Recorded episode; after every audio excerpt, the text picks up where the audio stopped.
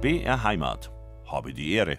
Und die Ehre hat heute Tom Viehweg aus dem Studio Nürnberg. Ich wünsche Ihnen einen schönen Vormittag und heute geht es naturgemäß um Franken. Franken ist immer und überall anders. Der mit landschaftlicher Schönheit, historischer Kultur, Kunst und überbordender Kulinarik gesegnete Norden Bayerns hat es auch meinem heutigen Gast angetan, dem gebürtigen Niedersachsen Wilfried Rogasch. Kenntnisreich und mit Sympathie für Land und Leute hat der Wahlberliner in seinem neuen Franken in 24 Kapiteln heißt es, Phänomene, aber auch Persönlichkeiten in den Blick genommen, in denen sich das Fränkische in seinen vielfältigen Ausprägungen charakteristisch präsentiert Schon während seines Studiums in München hat sich Wilfried Rogasch mit bayerischen und damit auch mit fränkischen Themen beschäftigt, unter anderem beispielsweise mit Balthasar Neumann und der Würzburger Residenz. Im Zuge der Arbeit an seinem neuen Buch hat er auch noch die letzten weißen Flecken auf seiner Frankenlandkarte bereist und erneut Orte besucht, in denen er lange Zeit nicht mehr gewesen ist. Dazu gehört auch beispielsweise das Bayreuth von Richard Wagner oder Coburg und sein Herrscherhaus sowie Bamberg und Erlangen. Heute bei Habe die Ehre spreche ich mit Wilfried Rogasch darüber, was Franken diesen zwar im Norden Bayerns, aber gleichzeitig auch im Zentrum Deutschlands liegenden Landstrich im Großen wie auch im Kleinen prägt. Noch einmal herzlich willkommen zu Habe die Ehre, heute mit einem Fokus auf Franken, sei es Würzburg, Bamberg oder Nürnberg. Überall findet mein heutiger Gast landschaftliche Schönheit, kulinarische Schmankerln und interessante Persönlichkeiten. Der Historiker und Ausstellungskurator Wilfried Rogasch und wir sprechen über sein neues Buch Franken in 24 Kapiteln. Herr Rogasch, habe die Ehre. Ja, das ist für mich schon eine Ehre.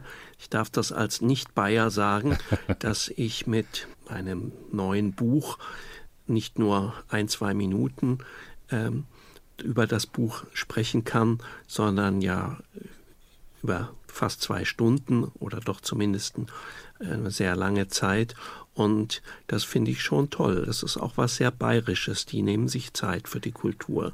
Das freut uns. Wir werden natürlich auch musikalisch etwas in Franken unterwegs sein und Franken natürlich auch immer in Bayern angesiedelt haben. Wir wollen hier keinen Separatismus betreiben. Aber die Geschichte ist nun mal so, wie sie ist. Und äh, dieser Ehrbegriff, ähm, ist das etwas noch, wo Sie sagen, Darauf kann ich äh, guten Gewissens antworten mit Grüß Gott oder schön, dass ich da bin oder ist habe die Ehre für Sie als Grußformel schon so ein bisschen aus der Mode geraten? Was meinen Sie? Nein, nein, das kommt auch immer darauf an, auf welchen Zusammenhang. Ich denke, das ist eigentlich ein sehr schöner Begriff. Ich bin damit ganz glücklich. Mhm. Ich bin ein bisschen chamäleonhaft, äh, dass ich, wenn ich in Berlin bin, rede ich von Schrippen und wenn ich in München bin, dann oder auch in Nürnberg, dann rede ich natürlich nicht in Schrippen, sondern Semmeln. Mhm.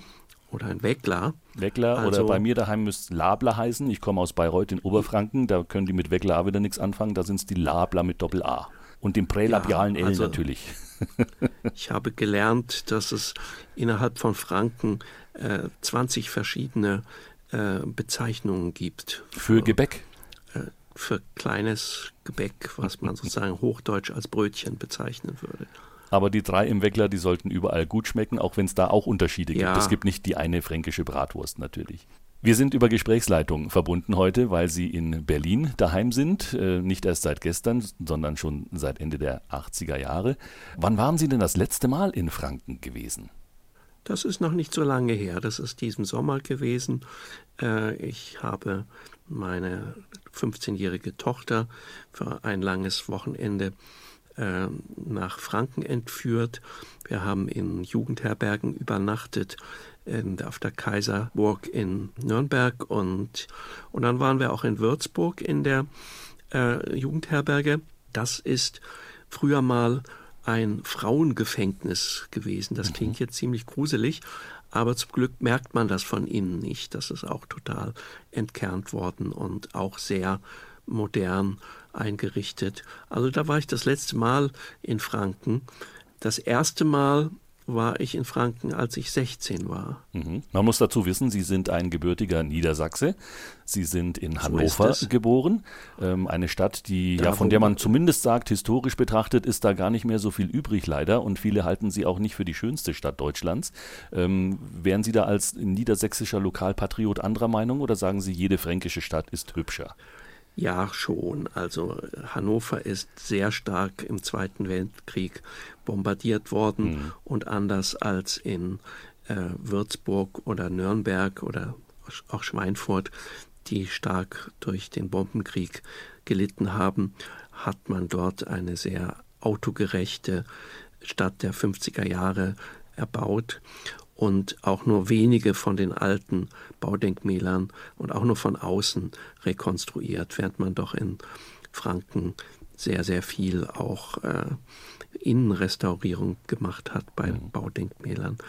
Aber ich kann damit leben. Ich bin, habe nach dem Abitur fluchtartig das Weite gesucht, habe zunächst in Göttingen studiert, dann in Oxford, in, den, in Großbritannien und auch in München. Mhm. Und in München war es so, dass man sich für die Zwischenprüfung, die musste ich dann noch nachholen, äh, sich intensiv mit bayerischer Kunstgeschichte beschäftigt hat und dazu gehörte, natürlich will ich mal sagen, auch fränkische Kunstgeschichte. Also äh, das war schon wichtig, dass man dorthin gereist war, dass man sich aus der Literatur ähm, informiert hat, damit man diese Zwischenprüfung mhm. in Fachkunstgeschichte bestanden hat.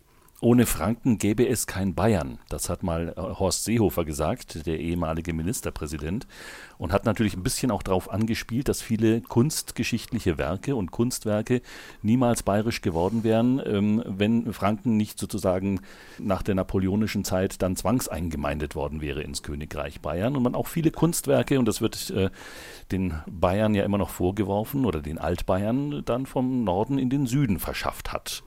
Ist das auch ein ja, Thema, so dem Sie sich widmen in Ihrem Buch? Ja, also äh, ich erwähne das, äh, dass äh, nach der Säkularisation der Fürstbistümer in Würzburg und Bamberg und nach der Einverleibung von sehr vielen anderen Territorien sich die Bayern, die Altbayern, also die Regierung in München das Beste rausgesucht hat und das nach äh, München transferiert hat. Ein Klassiker ist immer das sogenannte fränkische Herzogsschwert. Mhm. Das befindet sich in der Schatzkammer der Residenz in München und äh, die äh, Franken lassen nichts unversucht, dieses Herzogsschwert wieder nach Würzburg zurückzubekommen. Bisher ist das nur zu Sonderausstellung gelungen. Da wurde das wieder ausgeliehen nach Würzburg, aber ähm, die Bayern, die Altbayern, die, die Münchner können sich nicht äh, dazu durchringen, dieses äh, Fait accompli von 1806 äh, zu revidieren, sondern da muss man jetzt also normalerweise wirklich nach München fahren um dieses Herzogsschwert zu bewundern. Ähnliches gilt auch für Gemälde von Albrecht Dürer, die in Nürnberg entstanden sind äh, und sich aber heute in der alten Pinakothek befinden. Wir haben, Herr Rogasch, vorhin schon darüber gesprochen, dass Sie als junger Mann das erste Mal die Chance hatten, Franken zu bereisen. Und da sind Sie vom Norden gekommen, vermutlich aus Niedersachsen, und haben erstmal, ja, die Würzburger Residenz angepeilt. Oder kamen Sie auf dem Main per Schiff? Also weder noch. Äh, ich bin also mit einem Klassenkameraden, wir waren beide 16, 30 äh, Tage lang durch Süddeutschland gefahren. Mhm. Das war sehr aufregend, weil es das erste Mal ohne Eltern oder das erste Mal ohne eine Jugendgruppe, wo es dann irgendwelche Gruppenleiter gegeben hätte, sondern wir waren wirklich, wir zwei 16-jährigen äh, Jugendlichen sind also durch Süddeutschland gefahren und wir haben äh, so einen, einen großen Bogen gemacht von Baden-Württemberg nach äh, Altbayern und sind dann also tatsächlich von Süden her ah, gekommen. Ganz äh, woanders her, als ich gedacht hätte. aber das war eben alles auf einer Tour. Ähm, das war im Jahr 1978 und ich erwähne das deswegen, weil etwa zu diesem Zeitpunkt auch die stark zerstörten Innenstädte von Würzburg und Nürnberg äh, wiederhergestellt war. Die Würzburger Residenz war wiederhergestellt, bis auf das nachmalige Millionenzimmer, das äh, Spiegelkabinett, das erst in den 80er Jahren äh, wieder äh, hergestellt worden ist, rekonstruiert worden. Also wir sind eigentlich von Süden gekommen, mhm. aber äh, wenn man von Süden nach Franken kommt, befindet man sich immer noch in Süddeutschland. Und diese Nagelprobe kann man auch umgekehrt machen, wenn man von äh, Norden herkommt, also aus Hessen oder heutzutage auch aus Thüringen, äh, dann fühlt man sich in Süddeutschland angekommen. Also der fränkische Barock ist so süddeutsch wie der bayerische oder der schwäbische. Das Klima ist angenehm. Es gibt äh, gute süddeutsche Küche. Und ich habe dann natürlich auch sehr schnell begriffen, dass kulturell das nur die Spitze des Eisberges war, die größten und äh, bekanntesten Städte zu bereisen. Und ich habe dann in den folgenden Jahren, Jahrzehnten geradezu systematisch Franken bereist. Ich wollte unbedingt alles kennenlernen. Was einen so mit 16 interessiert natürlich, ist was anderes, als Sie vermutlich jetzt als Autor bei Recherchereisen ähm, auf den Prüfstand stellen. Wobei das mit dem äh, nach, nach Süddeutschland fahren funktioniert sogar innerhalb von Franken. Also das ist meine persönliche Erfahrung. Ich komme aus Oberfranken und ich weiß, wenn, ja. wenn wir ähm, zum Einkaufen oder sonst wie für Kurzurlaube äh, in Richtung Mittelfranken gefahren sind oder gar äh, ja. dann ins fränkische Seenland, dann hieß es immer in Oberfranken, mir fahren nach Italien. Also dieses Italien stand quasi für ja. ein, ein schon fast eine andere Klimazone. Und es ist ja tatsächlich ja. auch so, wenn man dann aus dem Fichtelgebirge kommt und vielleicht noch den Hienberg äh, hinunterfährt ins Schneitachtal und dann in Mittelfranken ist, äh, ist der Schnee plötzlich verschwunden. Und in Nürnberg kann man sich gar nicht vorstellen, ja. dass die Menschen in warmen Steinach oder in, äh, ja sagen wir mal, rund um den Ochsenkopf da äh, quasi Skifahren. Und äh, in Mittelfranken ist schon halb der Frühling ausgebrochen. Ich habe hier mal ein Zitat mitgebracht aus meinem Buch äh, dass ein Rheinländer äh, gesprochen hat, Karl Leberecht Immermann, der hat 1837 festgestellt, Franken ist wie ein Zauberschrank. Immer neue Schubfächer tun sich auf und zeigen bunte, glänzende Kleinodien, und das hat kein Ende. Wer Deutschlands geheimste, jungfräulichste Reize genießen will, muss nach Franken reisen. Mhm, sehr schön. Und dieser Immermann war ja einer der Entdecker Frankens. Und da muss man ja auch sagen, ähm, viele, die Franken entdeckt haben, auch in der Romantik beschrieben haben, auch für den ersten Tourismus gesorgt haben, waren alles interessanterweise nicht Franken. Also Leute, die von außen den Blick auf Franken gerichtet haben. So ist es. Da befinde ich mich sozusagen in einer, einer guten Tradition. Äh, ich werde dann gefragt, äh, wieso, du bist doch gar kein Franke, äh, wieso schreibst du ein Buch über Franken? Und dann kann ich diese ehrwürdigen Vorgänger zitieren, wie Ludwig Tieck und Wilhelm Wackenroder. Mhm. Die waren beide Berliner, wie ich auch jetzt äh, seit 30 Jahren. Oder Ludwig Richter, der Maler, der war Sachse und kam aus Dresden. Äh, schließlich der Dichter Wilhelm Hauff, die Rahmenhandlung seiner Märchensammlung Das Wirtshaus im Spessart in diesem fränkischen Mittelgebirge spielen lässt. Der wiederum kam aus Stuttgart, war ein Schwabe und letztendlich der Dichter des Frankenliedes, der Viktor von Scheffel, der ist ja relativ bekannt, der kam aus Baden, aus Karlsruhe. Also man ist in guter Tradition, wenn man diese Entdeckerfreude hat, äh, und einem vielleicht auch Dinge auffallen, die äh, ein lebender Franke für selbstverständlich erachtet, worüber man gar nicht sprechen braucht. Mhm. Das Zustandekommen dieses Lieds, des äh, Lieds der Franken, das, das beschreiben Sie auch in Ihrem Buch. Zum Glück hat es dann, dann doch ein, ein Franke äh, vertont, immerhin, Valentin Eduard Richtig. Becker. Aber wohl auf, Aus die Luft Würzburg. geht frisch und rein. Äh, wer lange sitzt, muss rosten. Äh, ist die geheime Hymne, könnte man sagen. War ursprünglich aber ja ein, ja ein Wanderlied, ein, ein Studentenlied eigentlich. Ja, für Studenten. Und das in verschiedenen studentischen Liederbüchern wurde äh, dieses Wanderlied abgedruckt. Und äh, diese studentischen Liederbücher heißen Kommerzbücher. Die äh, haben eine Besonderheit. Äh, die haben nämlich auf den Buchdeckeln vorne und also oben und unten äh, so Nägel eingehauen, sodass, wenn Bier verschüttet wird, das äh, nicht das Buch beeinträchtigt hat. Das Ganz wichtig in Bier Franken. Unterm, genau, in, in Bierfranken, äh, aber es wird da in Weinfranken wird auch äh, Bier getrunken, also dass das nicht nass geworden ist, sondern das Bier drunter weggeflossen ist. Das ist schon sehr schön. Und das wird also gesungen nach dem Deutschlandlied und nach der Bayernhymne kommt dann das Lied der Franken. Wird auf jeder, jedem Weinfest gesungen, wird auch äh, bei politischen Veranstaltungen gesungen. Also das ist auch schon was Besonderes, dass äh, so eine Region, die kein eigenes Bundesland ist, eine eigene Hymne hat, das Lied der Franken. Herr Rogasch, ich habe mich ein bisschen umgeguckt in Buchhandlungen, aber auch im Internet. Reise durch Franken. Original Fränkisch, Wochenendtouren in Franken, das kleine Frankenbuch, das Frankenkochbuch, Herzstücke in Franken, Sagen und Legenden aus Franken. Das sind nur einige von vielen Buchtiteln der letzten Zeit, die offensichtlich über Franken erschienen sind. Jetzt ganz neu äh, gibt es Ihr Buch Franken in 24 Kapiteln. Ich frage natürlich bewusst etwas provokativ. Warum jetzt noch ein Buch über Franken? Ich muss äh, im Vorfeld erwähnen, dass ich ein Buch gemacht habe mit dem Hirmer Verlag in München, Bayern in 24 Kapiteln. Und da war Franken noch nicht umfasst? Diesem, um Gottes Willen. Das, doch, doch, doch, doch, natürlich. Äh, dann hieß, sagte mein Verleger Thomas Zur und zu mir, so, und jetzt machen wir ein Frankenbuch. Dann habe ich gesagt, oh, das finde ich toll. Mhm. Ich habe, wie gesagt, äh, bin, bin ein ganz früher Liebhaber von Franken. Seit Jahrzehnten fahre ich da immer wieder mal hin.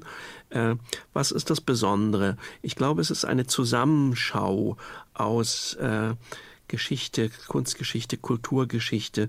Ähm, ich musste das ja neu strukturieren und habe mir dann äh, bedeutende Orte natürlich herausgesucht. Äh, die großen Städte kommen natürlich alle vor in eigenen Kapiteln. Äh, und dann hat man auch ein bisschen mehr Zeit, als wenn es nur so ein äh, Reiseführer ist, der da eine kurze historische Einführung gibt. Ich konnte also schon ein bisschen schwelgen in mhm. Nürnberger Stadtgeschichte oder die Geschichte der kleinen Reichsstädte das sind die RA5, äh, Rothenburg, äh, Dinkelsbühl, Weißenburg, Windsheim und schließlich äh, Schweinfurt, die ersten vier alle in Mittelfranken gelegen. Mhm. Äh, Schweinfurt ja in Oberfranken. Unterfranken. Natürlich. Ganz knapp. Äh, als, als Ausstellungsmacher, der ich auch bin, habe ich dann anhand von einzelnen Exponaten Geschichten erzählt.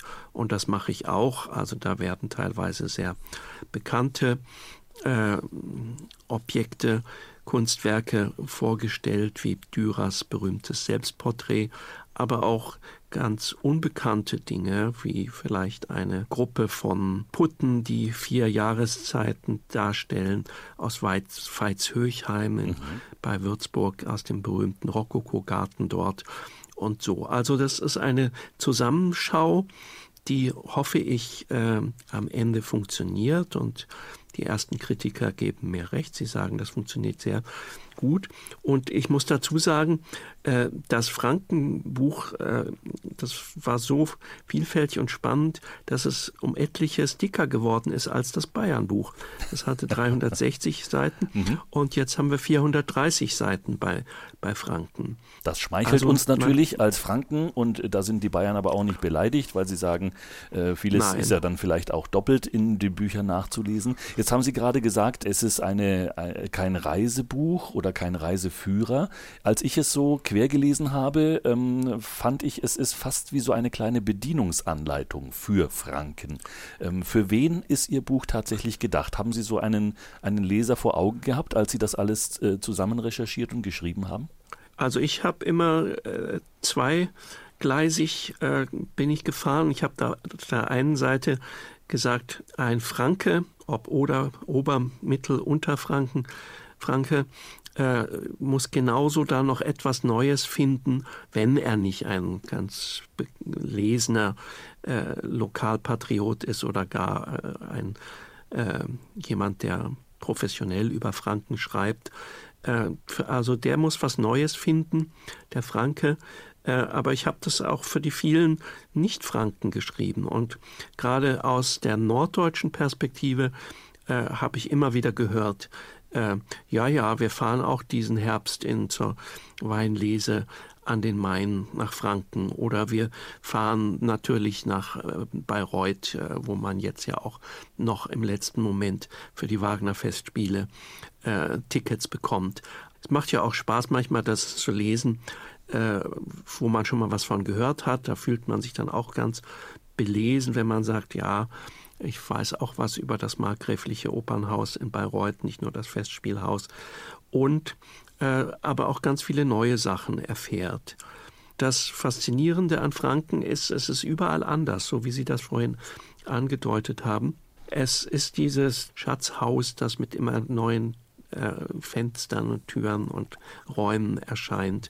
Äh, und es wäre für mich kein Problem gewesen, das Buch noch um 200 Seiten zu verlängern. Da hat aber dann äh, zu Recht mein Verleger gesagt, naja, das Buch muss ich auch verkaufen. Also äh, 430 Seiten, das ist schon ziemlich viel und dabei ist es dann jetzt geblieben. Ein gewichtiges Buch sozusagen.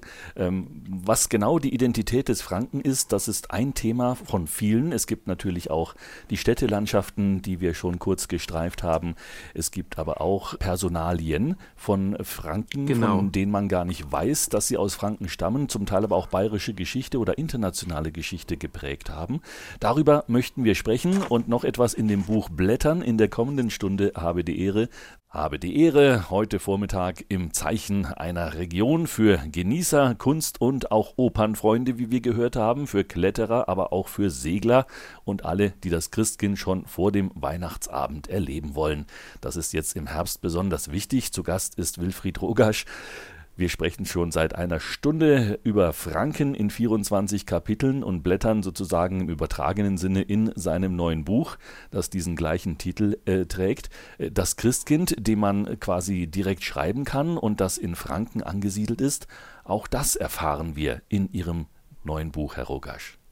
Das ist, nun muss man das zu sagen, es gibt in mehreren Städten oder äh, Gemeinden in Deutschland, auch in Norddeutschland, kann man dem Christkindl schreiben. Aber also die heißen natürlich nicht Himmelstadt, um Gottes Willen. Das kann man sich ja gar nicht Aber ausdenken. Himmel, Himmelstür gibt es also in Norddeutschland. Tatsächlich. Äh, das klingt auch nicht so schlecht, bei Hildesheim gelegen in mhm. Niedersachsen. Ähm, aber äh, das äh, fränkische Christkindl ist, ist vielleicht, steht das besonders im Fokus das Nürnberger, äh, das mag schon sein. Franken ist immer und überall anders, haben wir vorhin gesagt. Das steht auch wie so eine Art Untertitel noch in Ihrem, in Ihrem Buch. Ähm, wenn wir einfach mal nach der Identität des Franken suchen, ähm, so etwas wie eine deutsche Identität im Heiligen Römischen Reich des Mittelalters gab es ja sowieso nicht und dann in der frühen Neuzeit äh, auch weniger, ist es durchaus schwierig, da unter dieser deutschen, äh, unter diesem deutschen Fleckerlteppich und Identitätsteppich da auch noch einen Fränk Fränkischen auszumachen? Wann hat das alles begonnen eigentlich? Also im Grunde genommen hat die Entdeckung von Franken um etwa 1800, vielleicht zehn Jahre früher, eingesetzt und das war eben zeitgleich mit dem Untergang des Heiligen Römischen Reiches deutscher Nation. Ähm, da war also Franken das am detailliertesten strukturierte Land oder Region äh, in Deutschland. Es gibt die äh, weltlichen und die geistlichen Fürstentümer, also die geistlichen Bamberg und Nürnberg natürlich, mhm. die weltlichen, die Markgrafschaften der Hohenzollern in Ansbach und Bayreuth, beziehungsweise in Kulmbach. Es gibt oder eine große Reichsstadt, Nürnberg, die über allen anderen steht und fünf kleinere Reichsstädte. Es gibt ungefähr 38 Reichsgrafschaften, eine Reichsritterschaft, dann gab es geistliche Sonderformen wie den Deutschen Orden in seiner Ballei Franken und es gab sogar äh, freie Reichsdörfer, die niemanden als nur dem Kaiser untertan waren. Also da konnte der lokale Fürst den gar nicht äh, in ihre dörflichen Angelegenheiten reinreden, sondern die sahen sich nur als äh, Untertanen des Kaisers an. Äh, also ich sage das deswegen, äh, um diese kulturelle Vielfalt, äh, die man eben heute auch diese Überraschungseffekte äh, haben eben diese jahrhundertelange Tradition. Man musste nach der Reformation mussten katholische und evangelische äh, Territorien, äh, die in unmittelbarer Nachbarschaft zueinander lagen, mussten lernen, einander zu tolerieren, ja sogar miteinander zu kooperieren, was in Friedenszeiten erstaunlich gut funktionierte. Also diese kulturelle Kleinteiligkeit, Dichte und Vielfalt ist bis heute ein wesentlicher Charakterzug Frankens geblieben. Und mhm. ich würde schon sagen, dass äh, es keine deutsche Region gibt, äh, die so kulturell so kleinteilig, vielfältig, bunt und dicht äh, strukturiert ist, wie Franken das ist. Das ist äh, stärker noch als in Oberschwaben, sicher auch stärker noch als in Thüringen. Das heißt, wenn wir das geschichtlich betrachten, ist Franken ähm, zu der Zeit auch so eine Art Miniaturausgabe des Heiligen Römischen Reiches, das ähnlich ganz strukturiert richtig, war? Ganz richtig. Äh, das äh, Heilige Römische Reich wurde am 2. Juli 1500 in zunächst sechs Reichskreise, später in äh, zehn Reichskreise unterteilt unter Kaiser Maximilian und die Nummer eins, äh, Sie werden das schon jetzt erraten, der Reichskreis 1 war Franken. Mhm. Also das zeigt auch schon äh, die politische Bedeutung. Äh, in der Goldenen Bulle von Kaiser Karl IV. ist zum Beispiel festgehalten, dass der erste Reichstag eines neu gekrönten äh, Kaisers immer in Nürnberg äh, stattfinden sollte. Und nur wenn es ganz gewichtige Gründe, beispielsweise äh, die Pest oder eine Seuche da vor Ort gab, dann ist der Reichstag in einer anderen Stadt äh, zusammengekommen. Aber sonst war das immer in Nürnberg. In äh, Nürnberg sind auch die äh, Reichskleinodien, die für das Heilige Römische Reich ja stehen, die Kaiserkrone, äh, Reichsapfelzepter und äh, diese altehrwürdigen Gewänder äh, über Jahrhunderte aufbewahrt worden, bis sie äh, dann vor Napoleon geflüchtet worden sind nach Wien. Und als das vorüber war, in 1814, 1815, haben die Wiener sich nicht entschließen können, äh, die Reichskleinodien wieder zurückzugeben. Mhm. Das hat dann erst äh, äh, ja unter seltsamen Umständen Adolf Hitler gemacht, der Wien nicht mochte, Nürnberg aber sehr, hat äh, die Reichskleinodien dann wieder für einige Jahre äh, nach Nürnberg äh, gebracht, wo sie jahrhundertelang aufbewahrt worden waren. Das heißt, das, was wir heute in Franken sehen, diese grobe Aufteilung in Ober-, Mittel- und Unterfranken, vielleicht in den ganz nördlichen Zipfel rund um Hof wurde ja dann auch noch Hochfranken erfunden, aber das ist erst äh, in der jüngeren Zeitgeschichte geschehen. Ja. Ähm, das ist im Endeffekt eine, eine Erfindung der Neuzeit. Ähm, ansonsten war es in der Vergangenheit. Eine Erfindung der Bayern. Ah, der Bayern, äh, der ja. Wittelsbacher. Dann sagen wir das einfach äh, mal so. Die, ja, und zwar äh, war Bayern ja der, als Verbündeter von Napoleon teilweise sehr groß. Äh, es reichte bis nach Norditalien, also äh, Tirol, Süd Südtirol, das Land Salzburg und so weiter äh, gehörten um 1810 etwa alle zu Bayern und äh, diese heterogene äh, Erbmasse des Heiligen Römischen Reiches musste dann in einen zentralisierten Einheitsstaat eingegliedert werden, die da das Königreich Bayern zunächst mal war. Also äh, heutzutage pocht äh, Bayern immer bundesweit auf den Föderalismus und seine Eigenständigkeit, aber selber war man in der Zeit von Montgelas und äh, Max äh, Joseph, dem ersten König von Bayern, war man extrem zentralistisch und hat dann also äh, diese das Großbayern in 17 äh, Reichskreise, äh, äh, Bezirke eingeteilt und dann ging dann vieles wieder zurück an die Habsburger, Salzburg und Tirol und Südtirol. Stattdessen war also Franken dann doch dauerhaft bei äh, Bayern geblieben.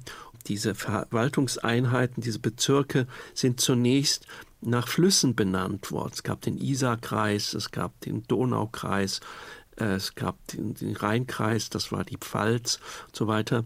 Und dann gab es eben auch drei fränkische, nach Flüssen benannte Bezirke. Das Den war Rezatkreis zum Beispiel. Ne? Das war dann später der Mittelfranken. Ober, genau, der Obermainkreis, das mhm. war Oberfranken und der Untermainkreis wurde Unterfranken. Die Flüsse hatte man deswegen genommen, das hatte man sich abgeguckt von äh, Frankreich. Da ist das heute noch so. Die Departements sind zu 90 Prozent nach Flüssen benannt, äh, um den Einheitsstaat zu manifestieren. Man wollte also nicht an alte alte historische äh, politische Einheiten erinnern, sondern Flüsse, das war sozusagen äh, historisch unbelastet, die hießen immer so, egal welche Herrschaft da war.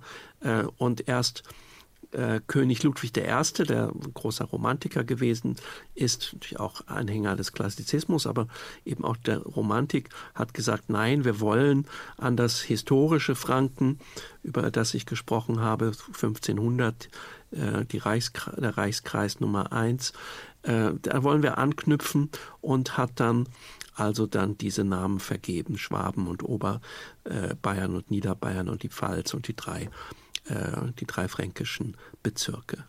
Wir blättern sind jetzt so etwa über die Mitte hinaus ähm, und haben vorhin über die Flussläufe gesprochen, Herr Rogasch, nach denen die Bezirke in äh, Bayern ursprünglich auch mal benannt wurden, so in französischer Tradition.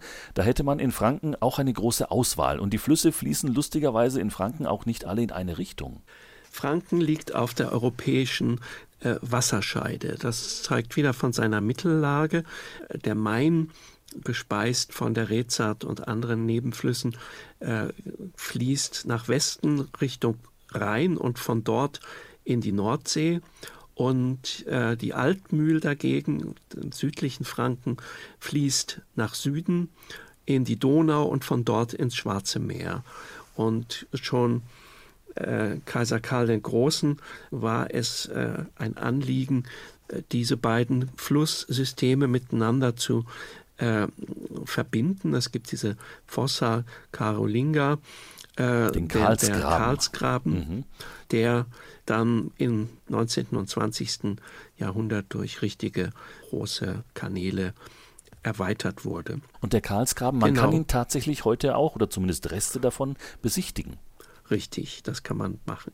Aber Sie fragten mich nach dem Namen der Region fragen. Mhm. Also da sind die Historiker sich einig, dass er von dem germanischen Großstamm der Franken herkommt, äh, der auch Namengeber für das heutige Frankreich und für die Stadt Frankfurt am Main war.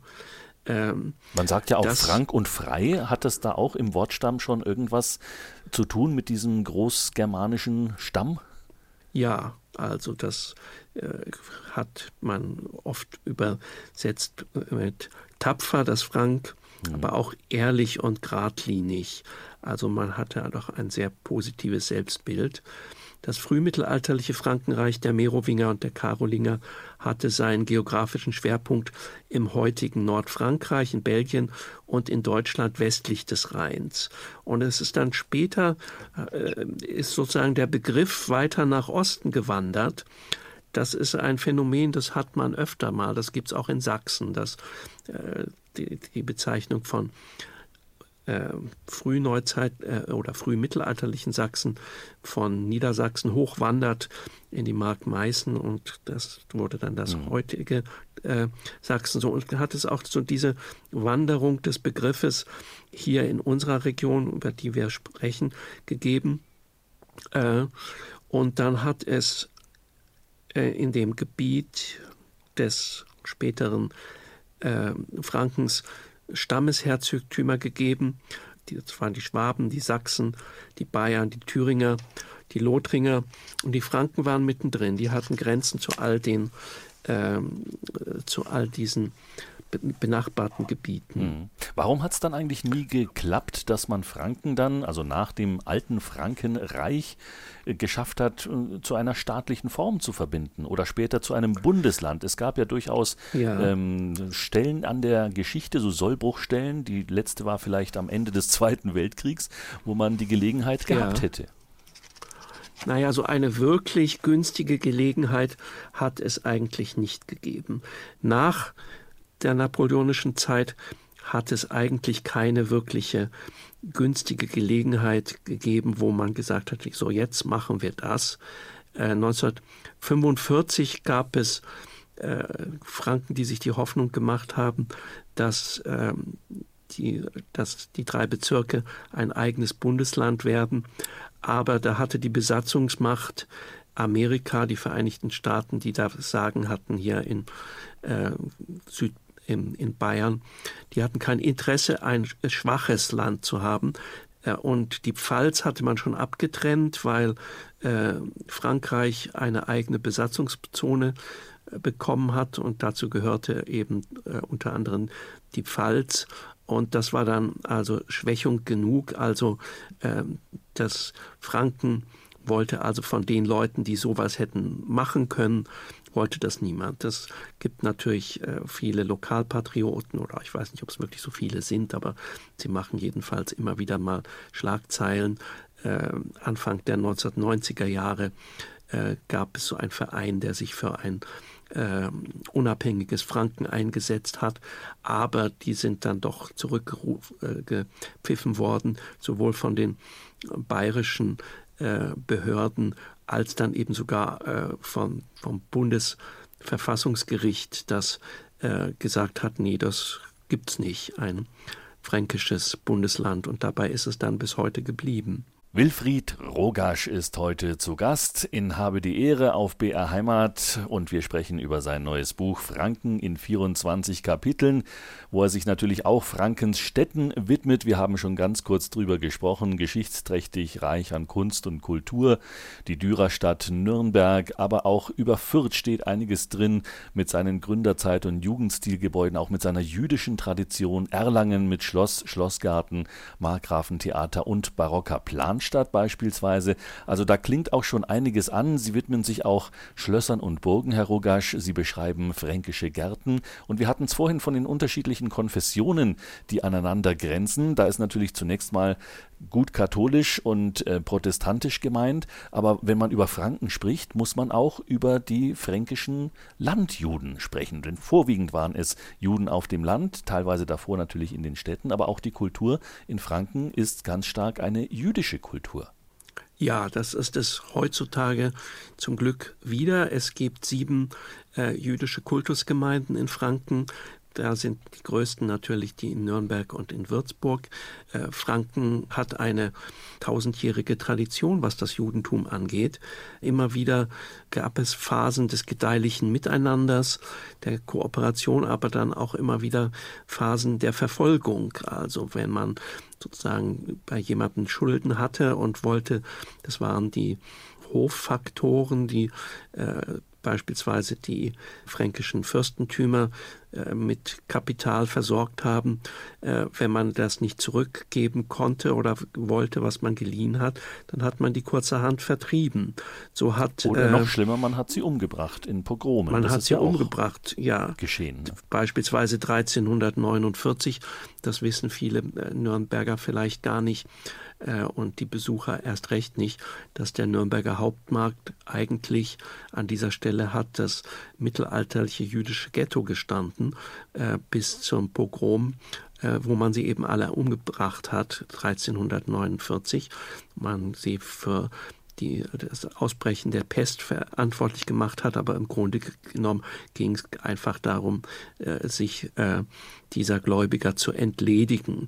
Und die, die überlebt haben, sind äh, zum Teil in kleinen Städten und teilweise auch sogar in Dörfern haben sie sich angesiedelt. Es konnte durchaus sein, dass eine Reichsstadt, äh, die seine Juden vertrieben hat, eine andere, die aber aufgenommen hat. Äh, und äh, die Stadt Fürth wurde das jüdische Jerusalem genannt. Mhm. Der Fürstbischof von Bamberg, der äh, Markgraf von Ansbach und die Stadt Nürnberg. Und obwohl die Nürnberger dann nicht so begeistert waren, haben dann die beiden anderen Stadtherren gesagt, doch, die können sich ja niederlassen. Und dann ist das eine blühende Gemeinde geworden, ähm, die bis zum zur Nazizeit Bestand hatte.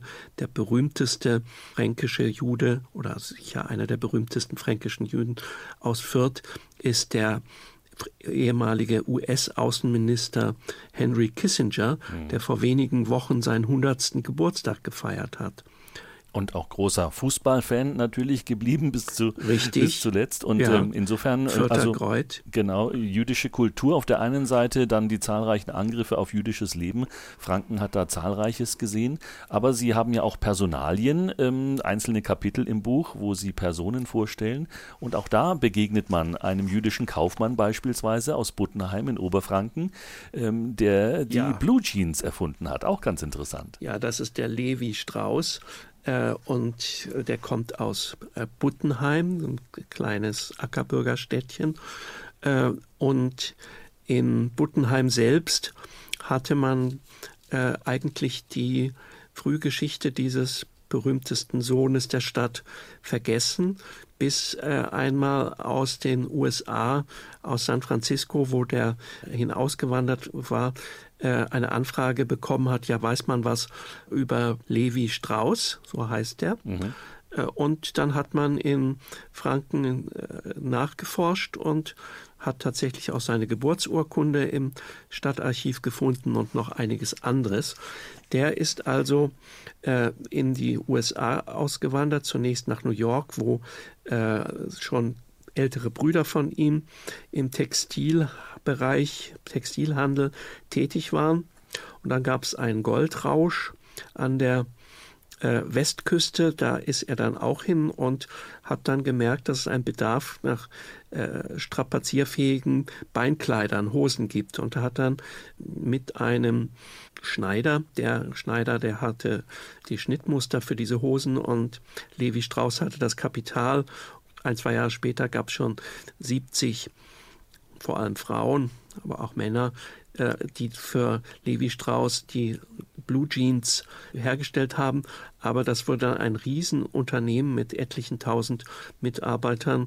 Vor dem Museum, das ist ein Geburtshaus, ein Museum, steht die Skulptur eines äh, seit 2020 äh, die Skulptur eines äh, von Levi Strauss von einem fränkischen Bildhauer, Herr Kurka, der in Berlin lebt. Das sind übrigens gar nicht so wenige mhm. Franken, die in den letzten Jahrzehnten nach Berlin gekommen sind. Da spürt man die auch gelegentlich.